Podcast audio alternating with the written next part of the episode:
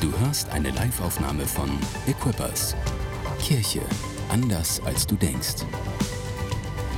Weitere Informationen findest du auf mainz.equippers.de. Mein Thema heute Morgen, wir kommen direkt, direkt zum Thema. Direkt rein. Halte fest an deinem Glauben. Halte fest an deinem Glauben. Wisst ihr, es ist ganz normal, dass unser Glaube an Gott in unserem Leben hin und wieder erschüttert wird. Das ist ganz normal, das passiert. Das ist keine große Sache. Ja, vielleicht wenn du ganz neu im Glauben bist, bei mir war es zumindest so, da wurde quasi mein Glaube jeden Tag erschüttert. Ich habe mich am nächsten Tag noch gewundert, kann das sein? Ist das real? Ist Gott wirklich? Also ist mir das passiert? Hat Gott mit mir gesprochen? So diese Fragen. Ne? Glaubenskrisen sind ganz normal. Sie kommen vor und ich will dir etwas prophezeien, ohne es zu prophezeien. Ist die nächste Glaubenskrise wird kommen. Okay? Bereite dich schon mal drauf vor. Keine Sorge, das gehört dazu. Das gehört dazu. Und oftmals ein Teil dieser Glaubenskrisen werden getriggert von ganz normalen, regulären Krisen, die wir eh haben. Zum Beispiel Lebensphasenkrisen. Zum Beispiel, man wird Teenager ja, da ist, eine Krise in dem Augenblick, äh, ist einem nicht so bewusst, aber irgendwie ist die Welt dann anders und das ist eine Krise, mit der man umgehen muss. Ähm, das Ende der Adoleszenz, also des Erwachsenwerdens, ist auch eine Krise. Ja, da, da, da, da passieren ganz viele unterschiedliche Dinge und das ist eine Krise in dem Augenblick. Ähm, ich, das kommt irgendwann in den 20ern, also wenn du 19 bist, noch nicht vorbei. Ja, das Schlimmste kommt noch. Also dann gibt es so diese, diese Krise Ende der 20er, Anfang der 30er, Mitte der 30er, kommt immer drauf an, irgendwo, wann kommt sie. Das ist so die, die Naivitätskrise, ne? da hört die Naivität auf, wie man das Leben so sieht und man fängt an, Dinge irgendwie anders einzuschätzen. Ist auch eine Krise, die kommt. Ähm, ist ganz normal, passiert einfach. Dann gibt es Midlife Crisis ab 40, irgendwann ein, zwei, dreimal, keine Ahnung ähm, es ist ganz normal, das sind die Krisen und diese Krisen triggern dann manchmal auch Glaubenskrisen an. Das hat miteinander zu tun. Das, ist, das, kommt, das eine kommt mit dem anderen zusammen. Das liegt daran, dass der Glaube so stark verhaftet ist in unserem Leben. Deswegen ist es auch meistens nicht so voneinander zu trennen, sondern die eine Krise kommt mit der anderen Krise zusammen. Ne? Oder auch ähm, heftige Events, schwierige Events, zum Beispiel äh, Jobverlust. Ich verliere meinen Job, das ist ein heftiges Event. Ehrlich gesagt, auch einen Job zu kündigen, ganz bewusst, ist eine richtige Krise, weil du veränderst etwas ganz Starkes in deinem Leben. Ähm, Trennung von anderen, von Menschen, die man, mit denen man zusammen war, Scheidung, das ist eine Riesenkrise im Leben. Ähm, Krankheit, ja, das ändert alles, ungeplant und da kommen Dinge und Ängste ins Leben hinein. Aber auch extremer Erfolg ist auch eine Krise. Extremer Erfolg ist eine Krise. Aufstieg, du kommst kommst eine, eine Stufe höher, bist Teamleiter, bist, bist Abteilungsleiter, bist Manager, machst dich selbstständig oder, oder du verdienst eine Million zum ersten Mal oder was auch immer passiert. Das wird passieren. Du wirst sehen, es wird eine Krise auslösen. Du bekommst ein tolles Auto, das ist eine gute Sache, aber es ist auch eine Krise, dass du, dass du plötzlich aufsteigst. Das ist keine Kleinigkeit. Du heiratest, das ist eine gute Sache, aber es ist auch eine Krise im Leben. Ja, du heiratest, alles wird anders. Ähm, bei, bei einigen Leuten äh, ist es so, dass die Krise nice ist, bei anderen ist es nicht so nice, aber es ist eine Krise. Dinge verändern sich. Kinder kommen, ja, ist eine Krise. Das sind Krisen, die vorkommen oder neues Haus kaufen oder umziehen sind Krisen. Oder eine Corona-Krise, ist auch eine Krise, ne? nennt sich ja so, eine Corona-Krise. Und man, man, man fragt immer wieder dann in solchen Krisen so nach Sinn und Zweck. Man fragt, warum mache ich das eigentlich? Was ist wirklich wichtig? Wie will ich leben? Mit wem will ich leben? All diese Fragen in eine Krise kommt. Und ähm, darüber möchte ich gerne mit euch reden. Halte fest an deinem Glauben in dieser Krise. In Hebräer 10, 39, da finden wir Folgendes. Aber wir sind nicht wie die Menschen, die sich von Gott abwenden und so in ihr Verderben rennen, weil wir an unserem Glauben festhalten, werden wir das Leben bekommen. Was für, ein, was, für ein, was für ein Vers. Wir sind nicht so wie die Leute, die nicht festhalten, sondern wir sind so wie die Leute, die festhalten. Wir werden das Leben bekommen, was Gott für uns hat. Amen. Kannst du das nehmen? Kannst du das mit Hebräer sagen? Ja, ja, wir sind nicht so. Wir werden unseren Glauben nicht wegwerfen. Nein, nein, nein, nein. Wir werden festhalten und in diese Dinge hineingehen. Ich möchte etwas sagen. Ich glaube, eine Krise, eine Glaubenskrise ist auch eine Chance, deinen Glauben tiefer zu bauen, stärker zu bauen als jemals zuvor. Er wird erschüttert, aber diese Erschütterung ist eine Chance. Und ich frage mich, ja, will ich überhaupt an Gott weiter glauben? Zum Beispiel auch. Ja, manche Leute wollen das gar nicht so. Das muss man auch mal ehrlich sagen. Ne? Nicht, nicht jede Krise ist eine Krise, die so, ich will, aber ich kann nicht, sondern manchmal ist es auch, ich will eigentlich nicht. Ich könnte, aber ich will nicht. Kommt auch vor. Es gibt, man muss sagen, Glaubenskrisen haben zwei, sind zwei Kategorien meines Erachtens. Zwei Kategorien kannst du Glaubenskrisen reinlegen. Das eine sind so rationale Gründe, also alles, was mit Denken zu tun hat, mit Vernunft zu tun hat, ne, mit Ratio, der Name sagt schon, ne, so diese vernünftigen Sachen. Und dann gibt es die emotionale Seite des Glaubens. Ne, emotionale Seite, rationale Seite. Wir glauben hoffentlich mit beiden Seiten unseres Seins. Und deswegen kommt auch aus beiden Seiten eine Krise. Und ich habe fünf, fünf Punkte oder fünf Ursachen gefunden. Eigentlich sind es sechs, aber eigentlich sind es keine sechs. Ich erkläre euch warum. Ich erzähle euch erstmal fünf. Und ähm, diese Krisen, ich lese euch mal vor, ist die Integrität der Bibel, die Evolution als Weltbild, Internet-Atheismus, mangelhafte Leiter, furchtbare Familie und der sechste, sechste Punkt, der eigentlich kein Punkt ist, aber auch ein Punkt ist, ist enttäuscht von Gott. Und hier ist, hier ist ein Ding, was ich dir erstmal sagen möchte. Es ist okay, in eine Krise zu geraten. Es ist okay, in eine Glaubenskrise zu geraten. Ich habe es vorhin gesagt, es wird sowieso kommen. Äh, von daher, äh, es ist kein Mangel ähm, an deiner Qualität als Persönlichkeit, als Mensch oder an, an äh, die Krise, die kommt. Sie kommt zu jedem. Und zwar immer wieder. Und es ist nicht weise, sie verstecken zu wollen, auch vor mir selbst nicht, sondern sie auch als Krise willkommen zu heißen und zu sagen, ah, da ist eine Krise in meinem Leben, erst mal sehen, was das für eine Krise ist. Deswegen habe ich euch so eine Kategorisierung gegeben, dann kannst du damit umgehen. Sobald du etwas, etwas irgendwie ähm, aussprechen kannst, etwas analysieren kannst, kannst du damit umgehen. Wenn du einfach nur so das Gefühl hast, da ist so ein Gefühl in mir, ich achte es gar nicht, gehst du über so eine Krise hinweg und die Krise schädigt dich, aber du merkst es gar nicht. So, ne, du fährst mit deinem Auto, stell dir vor, du fährst mit deinem Auto so durch die Gegend und du fährst durch ein richtig krasses Schlagloch. Und dein, dein Reifen ist oder deine, deine Lenkung ist leicht zerstört, aber du ignorierst es. Das nächste Schlag, Schlagloch kommt und dann wird deine ganze Lenkung, dein Auto vielleicht irgendwie richtig zerstört, wenn du das nicht beachtest. Manchmal sind wir so, wir, wir fahren, es kommt ein Schlagloch, wir beachten es nicht und da ist eine Beschädigung, die dann beim nächsten Mal richtige Schwierigkeiten macht. Deswegen müssen wir Dinge beachten. Wir müssen Krisen beachten. Ist das okay? Können wir das sagen gemeinsam? Ich weiß, es ist noch nicht so powerful ermutigend, aber es kommt. Da ist diese Chance, da ist diese Chance in der Krise, das Fundament zu verstärken. Und deswegen müssen wir die Krise als Krise willkommen heißen. Deswegen müssen wir verstehen, welche Krisen es denn gibt, woher die kommen und du musst auch Folgendes wissen, jede dieser Kategorien, die ich dir jetzt nenne, ist, ist meistens niemals pur eindeutig, sondern es ist oft ein Mix, der zusammenkommt ne, in so einem Augenblick, der dich erschüttert. Und ähm, ich fange mal an, ein bisschen was zu erklären. Da geht ihr hoffentlich, schaltet nicht ab, bitte. Ich, ich gebe mir Mühe, es gut zu machen ähm, so dass, dass du eine Hilfe hast und verstehst, ah, das, das sind die Ursachen für Krisen. Ah, das ist interessant. Das erste ist die Integrität der Bibel.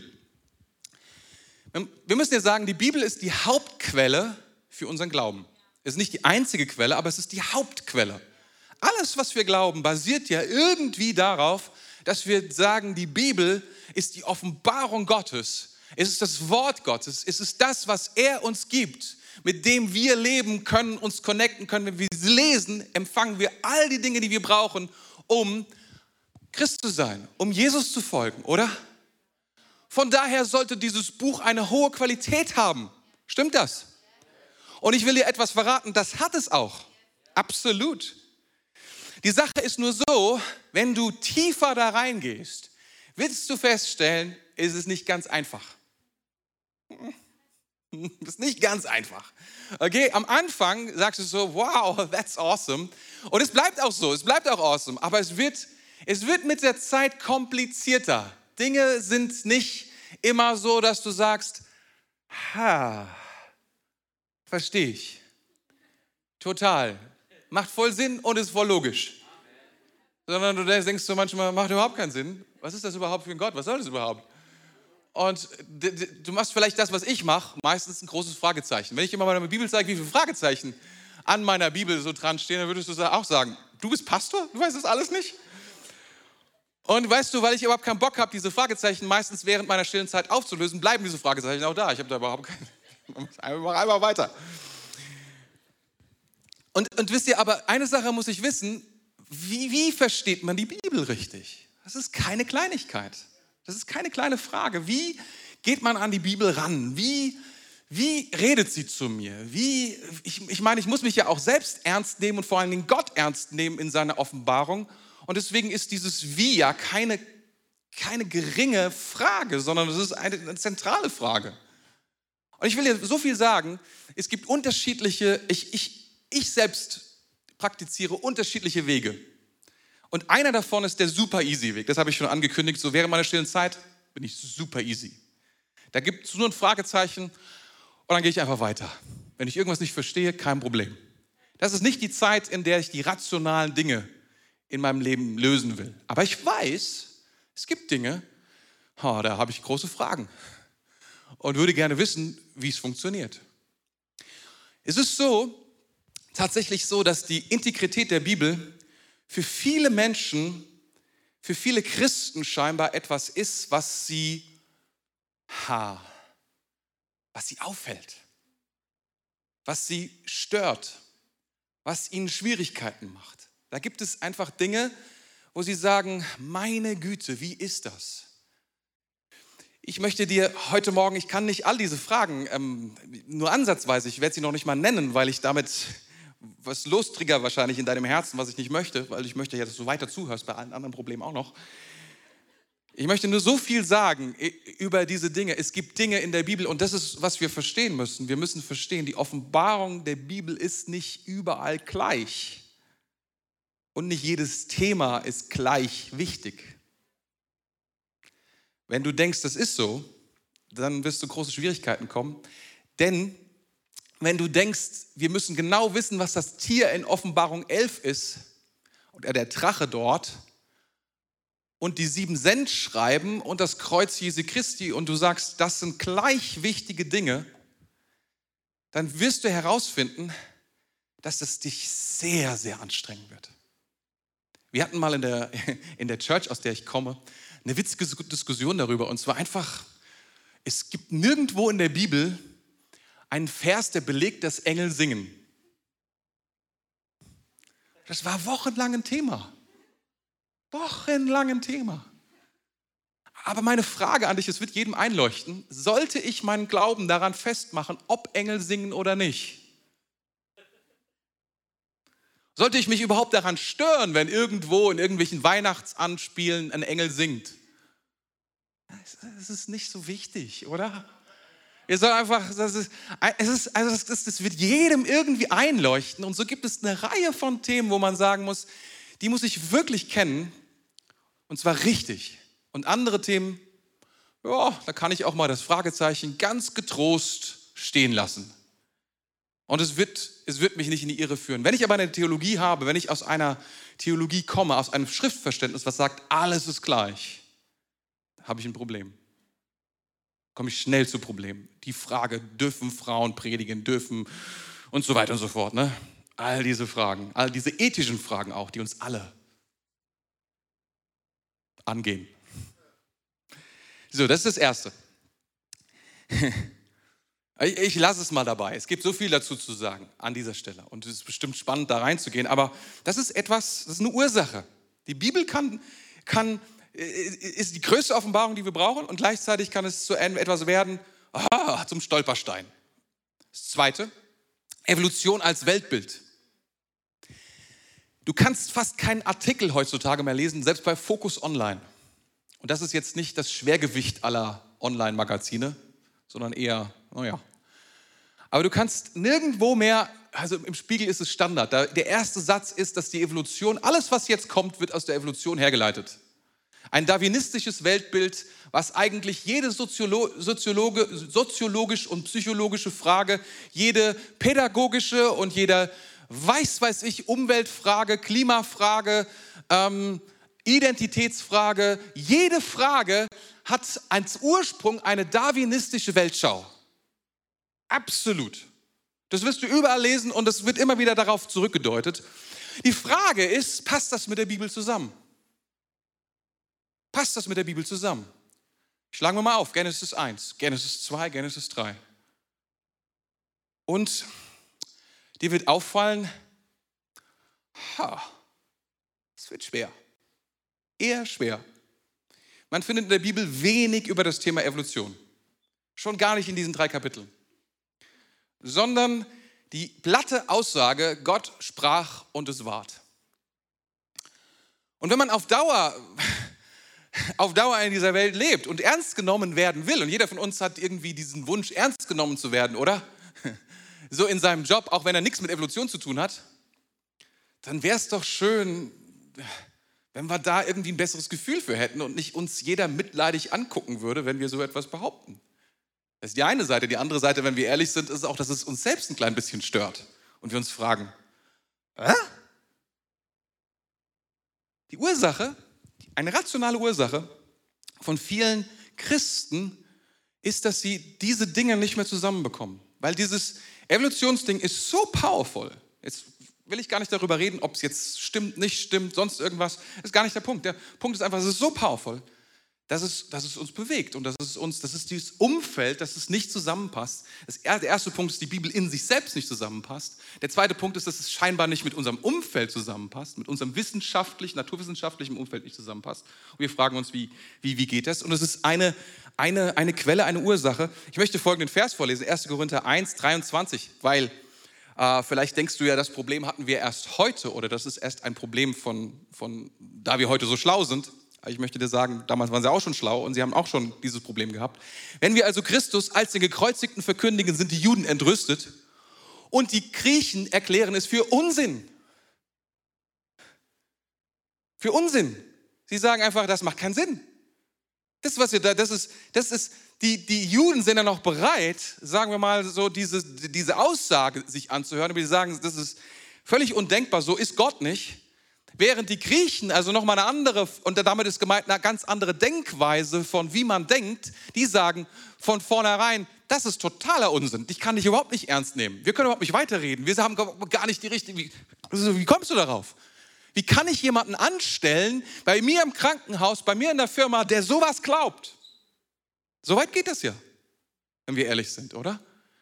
Meine Frage ist, und da brauchen wir eine gewisse, ja, eine gewisse, ja, äh, Stärke ist zu nehmen, sind wir bereit anzunehmen, dass wir niemals 100% ernst genommen werden, wenn wir das glauben? Weil wir werden es nicht schaffen, alles miteinander zu, zu, ver, zu synchronisieren, zusammenzubekommen und zu sagen, guck mal, ah, die Bibel, mach dir keine Sorgen. Also eigentlich, ich will etwas sagen, vielleicht entspannst dich, vielleicht auch nicht, vielleicht weiß ich nicht, aber hör bis zum Ende bitte, wenn ich das sage. Tatsächlich ist es für mich, für mich persönlich, nicht so super entscheidend, ob die Bibel in sieben Tagen geschaffen worden ist oder nicht. Äh, die, Bi äh, die Welt. Die Welt. Die Welt. Ganz genau, die Welt. Es ist nicht entscheidend, ob es tatsächlich wortwörtlich so stimmt. Ich glaube das zwar, um alle zu beruhigen. oh, gut, danke. Aber es ist für mich nicht entscheidend. Es ist nichts, worüber ich anfange zu diskutieren.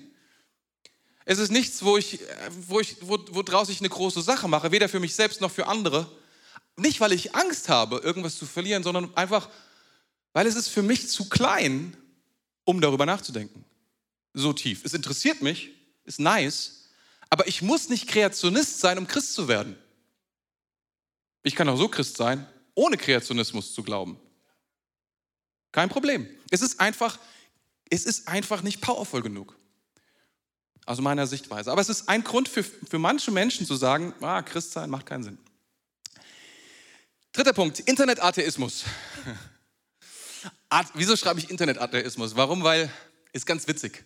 Atheismus ist eigentlich nicht besonders verbreitet. Er verbreitet sich eigentlich erst so richtig, seitdem das Internet am Start ist. Und das liegt daran, dass es da wahnsinnig viele, wahnsinnig viele Seiten gibt, wahnsinnig viele Menschen gibt, die diese Botschaft weitergeben.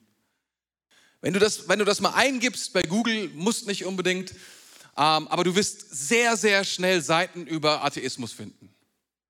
Und ich habe da zum Beispiel eine gefunden darüber, dass jemand hat einfach nur Folgendes gemacht, so eine Seite, die hat einfach nur alle Bibelstellen runtergeschrieben, die irgendwie krass sind, die so dem, dem heutigen humanistischen Weltbild so, so völlig erschüttern. Und dann hat er eine Christin reingeschrieben in so ein christliches Forum. Ich habe diese Seite gelesen und jetzt weiß ich nicht mehr, ob ich an Gott glauben soll. Und dann ging die Diskussion los. Kannst du dir nicht vorstellen. Ich möchte dir sagen, die meisten Internet-Atheismus-Fragen wurden alle schon mal gestellt. In richtigen Büchern. Und zwar nicht erst vor zehn Jahren oder zwei Monaten, sondern schon vor 200, 300, 1000, 3000 Jahren. Die wirklich wichtigen Fragen des Lebens wurden schon sehr, sehr, sehr, sehr, sehr lange diskutiert. Und dazu muss man nicht im Internet auf diese Seiten gehen. Und ich, ich rate das auch einfach, das, nicht, das, das ist einfach keine so gute Grundlage, um zu diskutieren. Auf der anderen Seite möchte ich auch sagen, auch hier die meisten Fragen sind einfach nicht powerful genug. Und auf der anderen Seite sind sie auch, äh, du brauchst keine Angst davor zu haben. Keine dieser Dinge sind, sind, das sind philosophische Fragen, die haben viele Philosophen schon mal gestellt. Und ich kann dir mal so, so Forschungsstand heute sagen, es ist unentschieden. Weder die, die Philosophen können beweisen, dass es Gott nicht gibt, noch kann der Christ beweisen, dass es Gott gibt. Auf der Grundlage, auf der man das beweisen will, wohlgemerkt. Aber der Christ würde ja auch nicht sagen, ich, mach, ich bin auf dieser Grundlage, sondern er würde sagen, das ist eine andere Grundlage. Aber anyway, der, der, der Diskussionsstand, du kannst es überspringen und kannst einfach sagen, okay, du kannst dich auch damit beschäftigen, hab keine Angst davor. Ist die Frage, ob es dein Glauben baut. Ich sage nur, das ist eine Ursache für, für auch Christen, dass sie, dass sie durcheinander geworfen. Warum lässt Gott Leid zu? Das sind so die Fragen, die man sich stellt. Wie ist das denn? Das große Warum. Warum greift Gott nicht ein bei dieser großen Pandemie? Wie so sind die Dinge so? An diesen, diese großen Fragen, das ist so die dritte Ursache. Gut, das ist die rationale Seite. Dann gibt es noch die emotionale Seite. Emotionale Seite möchte ich sagen, da gibt es zwei große Dinge, die uns oft Ursachen, die uns vom Glauben wegbringen. Das eine sind mangelhafte Leiter. Wisst ihr, Leiter können ein großer Segen sein und können uns Stütze bringen, Vorbild sein, Hilfe sein in unserem Leben, vorangehen, das Land einnehmen, was Gott uns versprochen hat, indem sie vorangehen.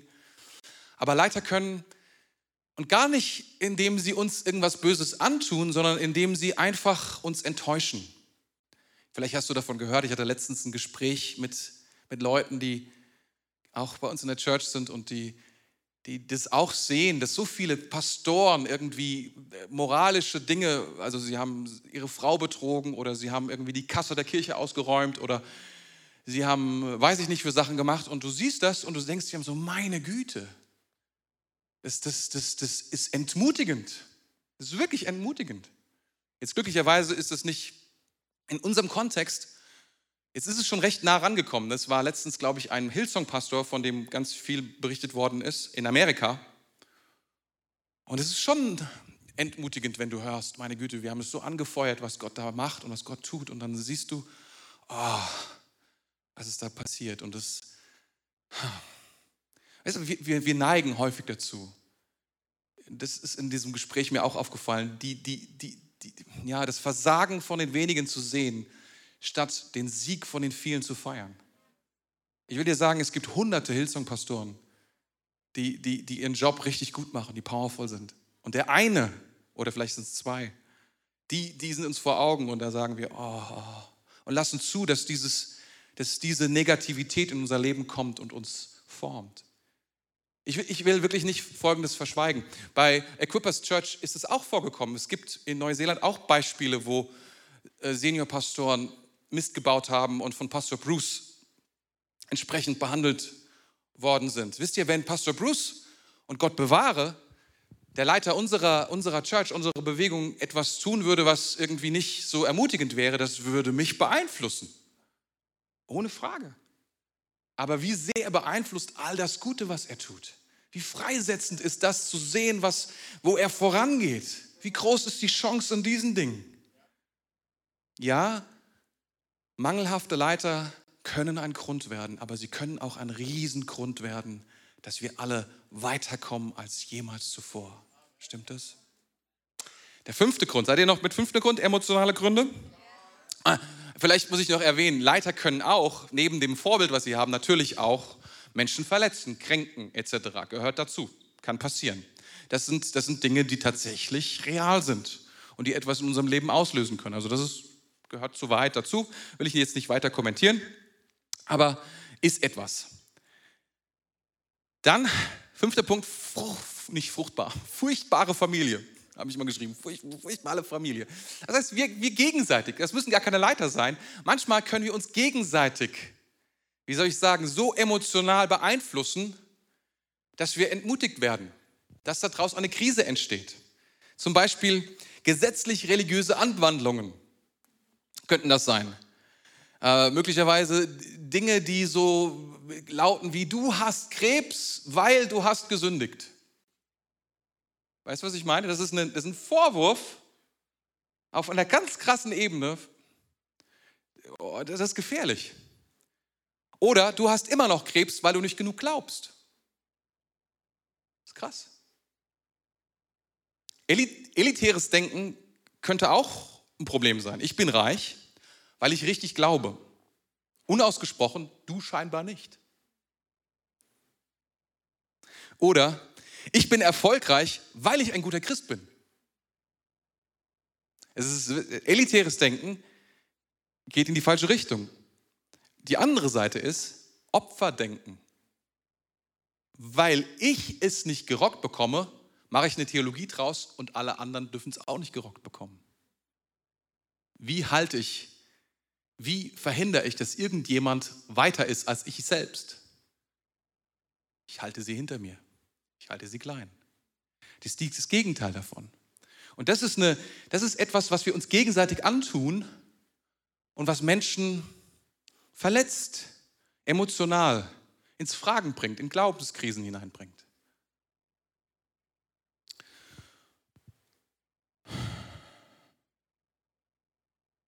Und der sechste Punkt, und das ist eigentlich ein Punkt, das ist kein Sekt, das ist, das ist ein Punkt, aber ich finde, es ist kein Punkt.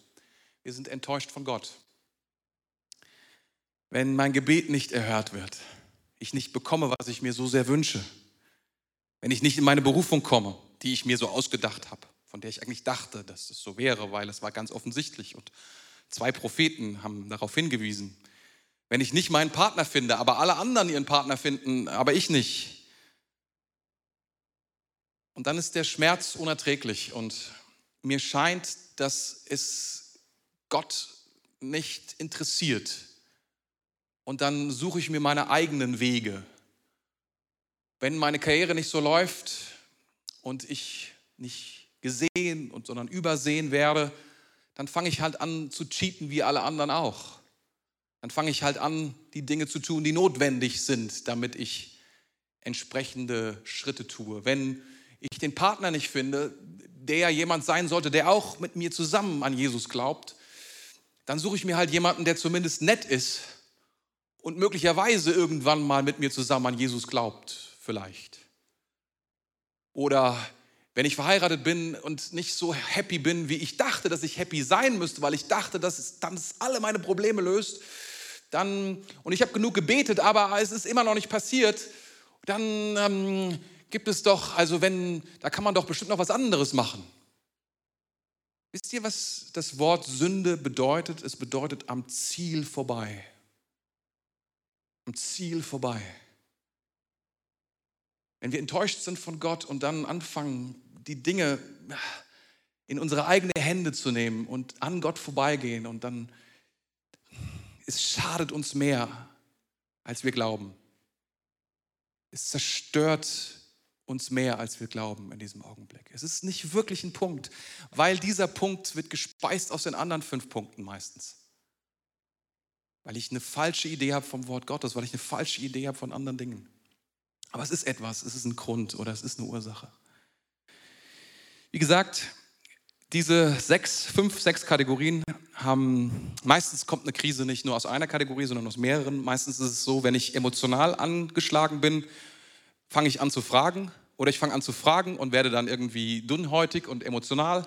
Also so ist, je nachdem, das ist immer, das, das kommt zusammen, das eine kommt zum anderen und baue mir dann so die Dinge. Ähm, und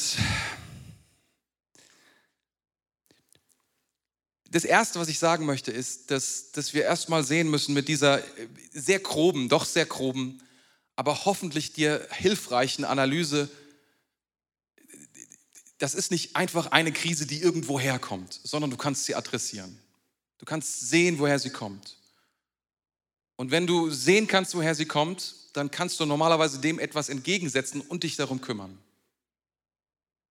Das Zweite, was wir dadurch auch erkennen, das ist zumindest meine Hoffnung, an, meine Hoffnung, dass du siehst, ja, jede Krise hat einen Vorlauf. Und es ist wichtig, wie wir vorbereitet sind auf diese Krise.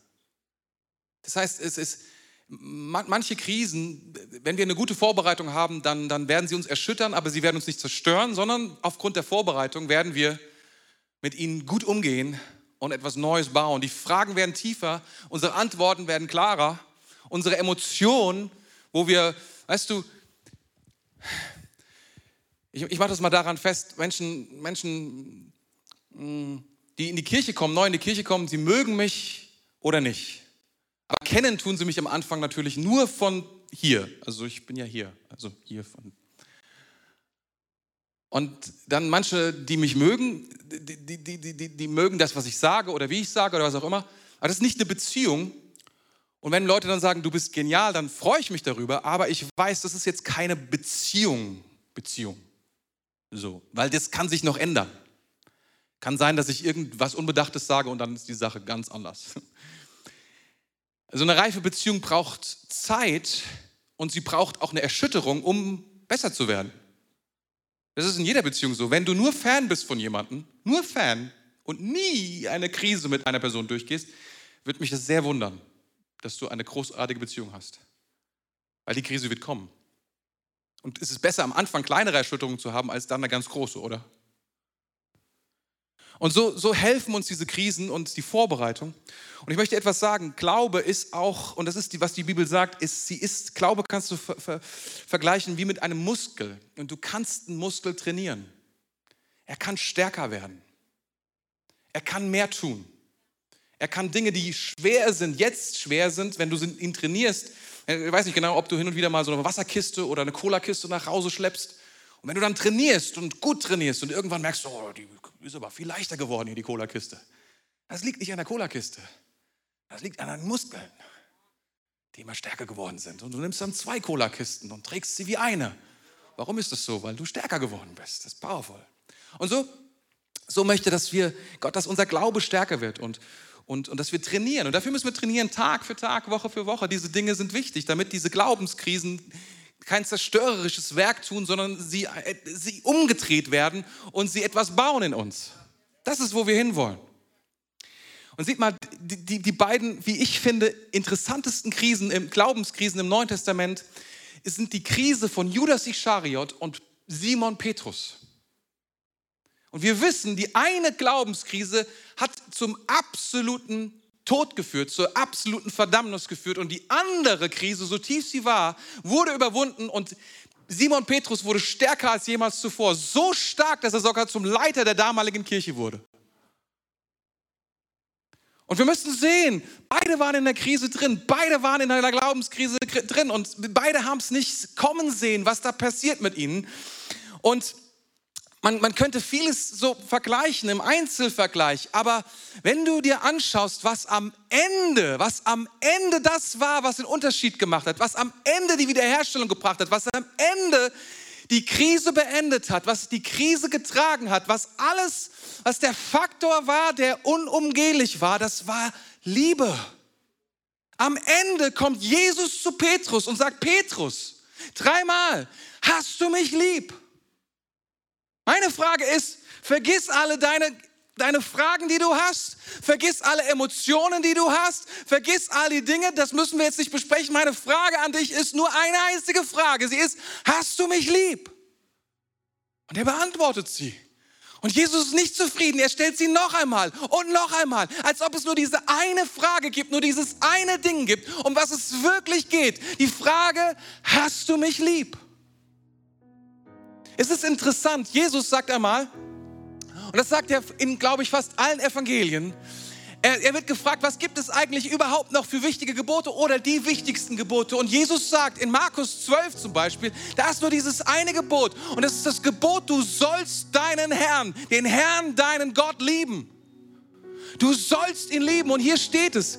Jesus antwortete, höre Israel, der Herr, unser Gott, ist Herr. Und du sollst den Herrn, deinen Gott, lieben von ganzem Herzen, ganzer Seele und deinem ganzen Verstand und aus deiner ganzen Kraft.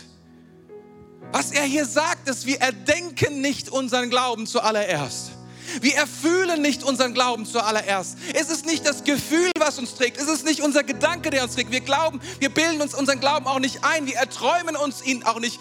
Das ist nicht, was, der, was Glaube ist, sondern unser Glaube ist etwas ganz anderes auf einer anderen, auf einer anderen, auf einer anderen Ebene. Es ist die Ebene der Beziehung. Unser Glaube realisiert sich auf der tiefsten Art und Weise, wie Personen miteinander interagieren auf Liebe. Ist es nicht erstaunlich? Wenn du all diese Dinge dir, all diese Gründe, all diese Ursachen, und ich will das 100% ernst nehmen und wir müssen da auch drauf reagieren. Aber am Ende des Tages, am Ende des Tages geht es um eine einzige Sache, die wir bauen. Und ich sage dir, warum mich nichts erschüttern kann an vielen dieser Stellen, warum ich kein Problem habe, wenn jemand sagt, sieben Tage geschaffen oder nicht. Oder wenn irgendjemand sagt, das ist mir wichtig oder das ist mir wichtig, denk mir dann, naja gut, erstens keine Ahnung, ob deine Argumente gut sind, das ist die eine Seite. Aber die andere Seite ist, da ist etwas so viel Größeres, was du mir nicht wegnehmen kannst. Wie viel du auch immer argumentierst, weil ich, ist es nicht so, dass ich mir Gott erdacht habe, dass es ein System ist, dass er ein Objekt ist in meiner Welt, sondern ich lebe in seiner Welt. Und er ist mein Subjekt, nicht ich bin es, der Gott schafft in meinen Gedanken, in meinen Gefühlen, sondern er ist es, der existiert. Und das Einzige, was ich tun kann, und guck mal, das ist so vermessen, was Jesus hier sagt, du sollst lieben. Jeder weiß, dass man nicht lieben soll. Das kann man nur freiwillig tun, aber er sagt, das Einzige, was ich dir sagen kann, in aller Verzweiflung, wenn du dich an Gott hängen willst, in dieser verlorenen Welt, der Gott, der gekommen ist, um such, zu suchen und zu retten, was verloren ist, dann sollst du lieben mit allem, was du bist. Mit deinem Herzen, mit deiner Seele, mit deinem Innersten, mit dem, was dein Leben ausmacht, mit deinen innersten Gedanken und mit all deiner Kraft. Mit allem sollst du Gott lieben. Das ist es, worum es geht. Das ist es, was übersteht. Nicht verstehen, nicht voll gut fühlen, nicht effektiv E, effektiv von Gott gedient bekommen als unseren Gottautomat, der funktionieren soll. Nein, nein, nein, Gott ist. Und alles, was wir in der Bibel lesen, ist seine Offenbarung, die er uns zeigt, die wir verstehen dürfen auf so vielen verschiedenen Dimensionen und uns so überlegen ist, dass wir gar nicht denken können in dieser Dimension. Dennoch erlaubt er es, es zu tun. Und dennoch dürfen wir argumentieren. Und dennoch dürfen wir fühlen. Und dennoch all diese Dinge nimmt er ernst. Aber am Ende des Tages, wenn alles wegbricht, in deiner und meiner Welt. Wenn es wegbricht, dass irgendjemand irgendwas herausfindet, ist es doch Evolution. Wisst ihr, was ich dazu sage? Dann sage ich, weißt du Gott, ich, theologisch habe ich einige Probleme mit der Evolution. Aber du wirst es mir schon erklären. Ich wäre nicht überrascht. Ich wäre nicht überrascht, wenn es vielleicht so wäre. Rational wäre ich nicht überrascht. Aber in meinem Innersten weiß ich, was auch immer wahr ist, Gott ist größer. Und ich bin gespannt, was er sagen wird. Ich bin gespannt, wie es ausgehen wird. Ich bin gespannt, warum das große Warum in meinem Leben. Warum dies nicht, warum jenes nicht, warum dieser Wunsch unerfüllt, warum diese Sache nicht in Ordnung, warum, warum, warum, warum. Aber ich weiß eine Sache, die weiß ich, dass ich sie weiß. Und Pastor Sermon hat gesagt, wir sind Gefangene der Hoffnung, weil die Hoffnung besteht darin, dass der Gott, der in diese Welt gekommen ist, auferstanden ist von den Toten. Das ist es, worum es geht. Er ist auf und wenn er lebt, dann sind es Peanuts. Ob die Welt in sieben Tagen geschaffen worden ist oder in 7000 Jahren oder in sieben Milliarden Jahren, I don't care. Er ist auferstanden von den Toten. Ladies and Gentlemen, er ist auferstanden von den Toten. Und darum, wisst ihr, wenn mir jemand sagt, liebe Nietzsche, liebe irgendeinen Philosophen, das ist Quatsch, der ist tot. Ich kann mir seine Schrift anschauen und ein Fan von irgendwelchen Philosophen sein, aber wenn mir Jesus sagt, du sollst den Herrn, deinen Gott lieben, dann nur deswegen, weil er ist und lebt und auferstanden ist. Und darauf basiert meine Hoffnung. Halte fest an deinem Glauben. Halte fest an deinem Glauben. Ich weiß nicht, was dein Bild ist von deiner Glaubenszukunft. Ich habe von diesen Krisen gesprochen, die alle paar Jahre kommen und sie kommen. Wenn du 16 bist, freu dich darauf, wenn deine, da ist deine Teenagerzeit vorbei, irgendwann so mit Mitte 20, sie kommt. Freu dich auf deine Naivitätskrise, sie kommt. Wir können sie nicht überspringen, es gehört dazu. Midlife Crisis, sie kommt. Und so weit kann ich sprechen. Ich bin Mitte 40, also so weit kann ich sprechen. Alles andere, was jetzt kommt, Spekulation, aber wisst ihr, was ich beobachtet habe an, an, an Männern Gottes wie Pastor Bruce oder Pastor Stephen? Und dieses Gespräch geht mir bis heute nach. Sie sagen, das ist interessant, sie sagen, alle sieben Jahre musst du dich selbst erfinden. Und ich denke mir so, was meinst du? Was meinst du, dich selbst erfinden? Aber der Punkt ist der, weil Krisen kommen und diese Krisen erschüttern, wer wir sind und was wir tun. Aber eine Krise sollte nicht deinen Glauben zerstören. Und ich habe es verstanden, um was es geht. Ich passe nicht, ich passe nicht meinen Glauben meinem Leben an, sondern ich passe mein Leben meinem Glauben an. Und der kann wachsen. Okay? Kennt ihr diese Leute, die alt sind und zynisch? Alt und abgeklärt? Jesus-Folger, aber irgendwie so ein bisschen, naja, und du denkst, es ist alles egal? Was ist passiert? Sie haben ihr Leben dem Glauben angepasst, der schwächer geworden ist, statt dass sie angefangen haben zu sagen, nein, nein, nein, nein, nein. Mein Glaube wird stärker und deswegen folge ich ihm und bin leidenschaftlicher als jemals zuvor. Leidenschaftlicher, mehr Feuer als jemals zuvor. Ich bin nicht bereit zu sagen, mein Glaube soll so sein wie mein Leben, sondern ich sage, mein Glaube ist immer noch größer und ich folge diesem Glauben. Ich folge dem, was Jesus sagt und will da hineinkommen.